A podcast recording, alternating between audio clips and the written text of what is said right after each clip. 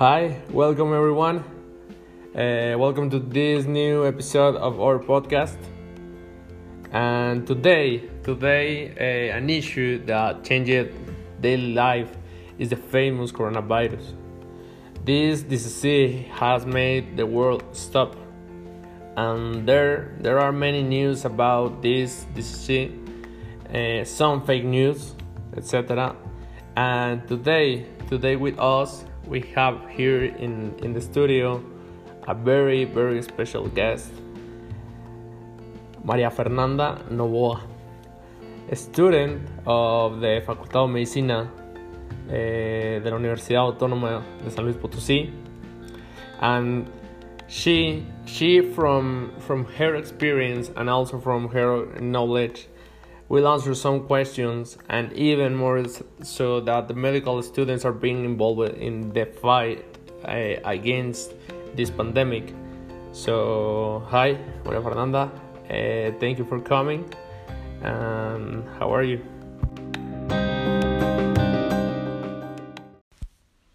Good afternoon. My name is Maria Fernanda.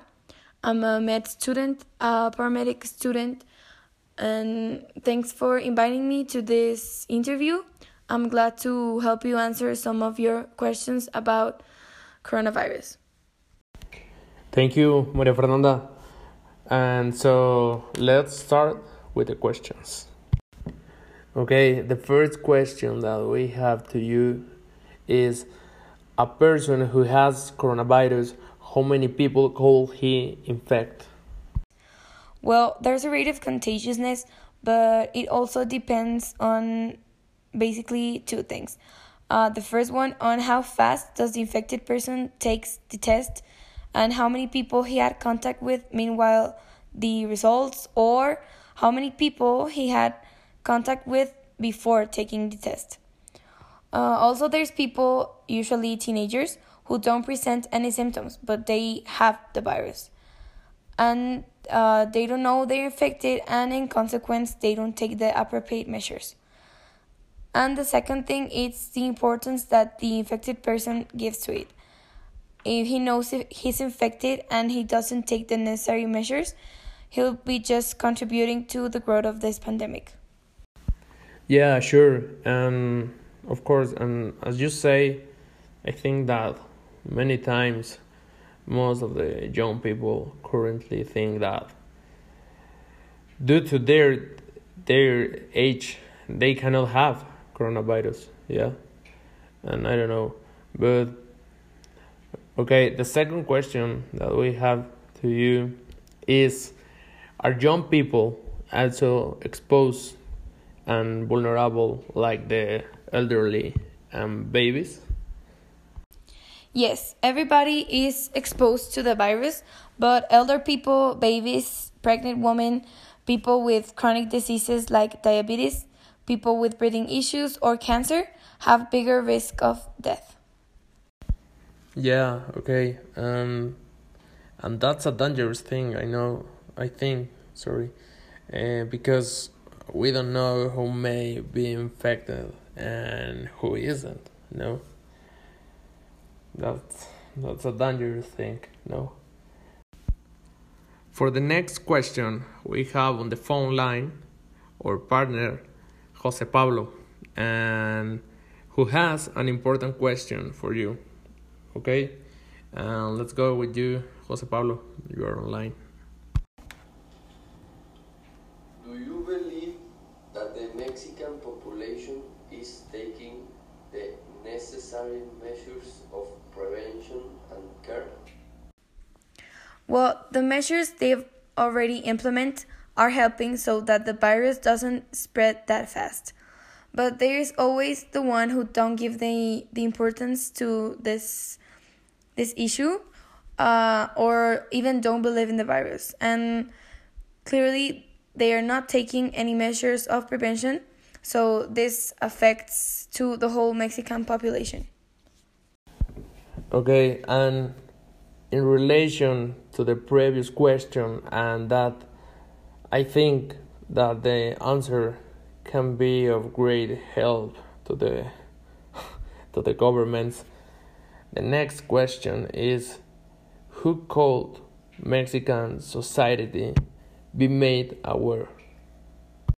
Well, I'll say by making campaigns to maintain the society informed about what's happening right now and how fast is the virus spreading.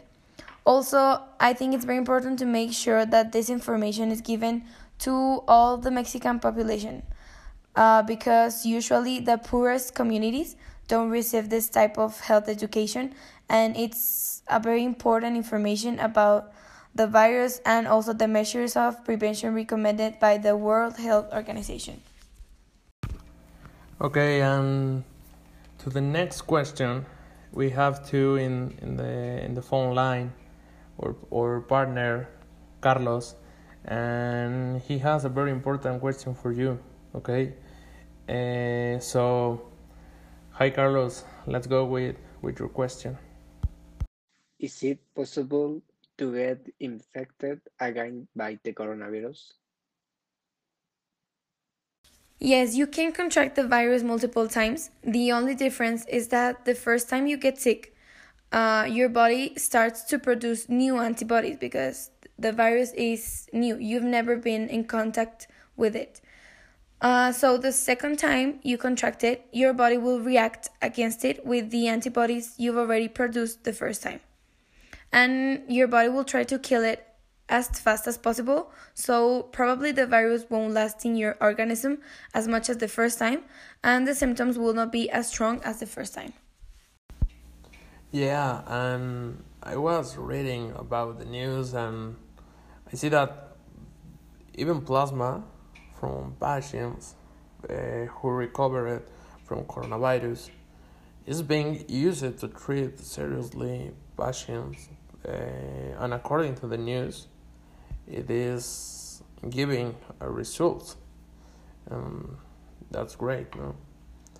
Okay, for the next question that we have is what are the main symptoms of the coronavirus?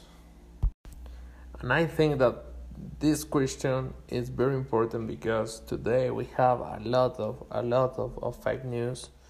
Um, I don't know, but I think that in in this question of the symptoms, it's very important listen to an expert on on the subject to avoid uh, that. I don't know. Yes, uh, to to avoid uh, fake news. No, and and I I think that it's very important listen to an expert to know the the the real symptoms of the coronavirus. No.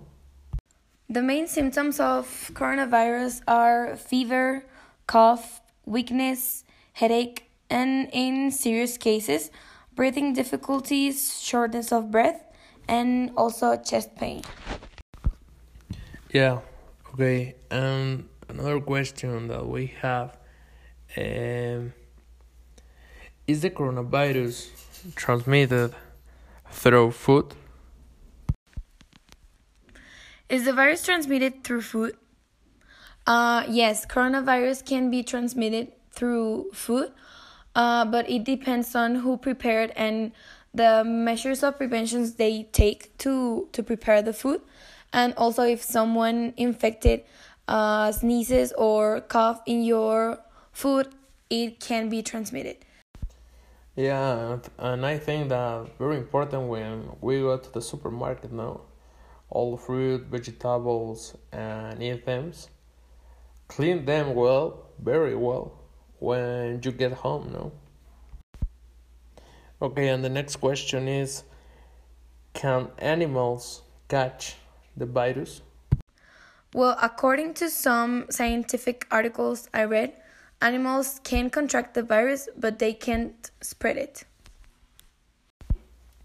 Okay, that's very interesting because I think that many people who I don't know by not listening to experts make a, a decision based on ideas they have uh, on the subject on this subject of animals. Uh, I was reading that many people abandoned their pets on the street for fear that they will be infected and something that seems incorrect to me. I don't know, but it's my it's my opinion. Okay, and to the next question, we have again uh, on the phone line our partner Jose Pablo with another question for you. Okay, uh, let's go, Jose Pablo, to the question.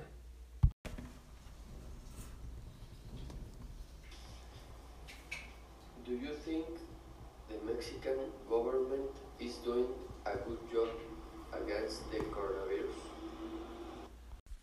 As I already said, the measures and rules they already implement are helping to reduce the spreading of the disease, but also I think that the Mexican government should follow the example of some European countries that are being more strict with their citizens about staying at home. Also, they have to take in count the economical situation of the country. So I think they should implement some helping pro- programs to those families that are being seriously affected by the pandemic. Yeah, the economical situation of of a country is is very important. Uh, I don't know, but it's difficult. It's difficult. Okay, and the next question is when could the date be for Mexico to be free of coronavirus? For both Mexico and the entire world, there is no specific date on which we'll be free from coronavirus. Mm, despite the fact that in a few months we'll be able to go out into our new reality, the virus will continue to exist until there is a vaccine available for everyone. Nobody knows how long we will be locked up, no? That is worrying, but we know it is the only way to help in these moments, no? Okay, the next question is How can you help people who have to leave home because of their financial situation? Because of the situation of these people, I think the last we can do is consume locally. Help these people, not specifically with money, but maybe with some food.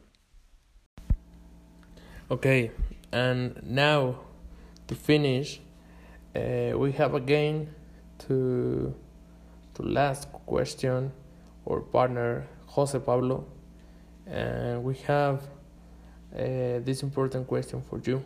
Okay, uh, so let's go with you, Jose Pablo. How the coronavirus has affected your daily life? Coronavirus has affected my student life as it has to everyone.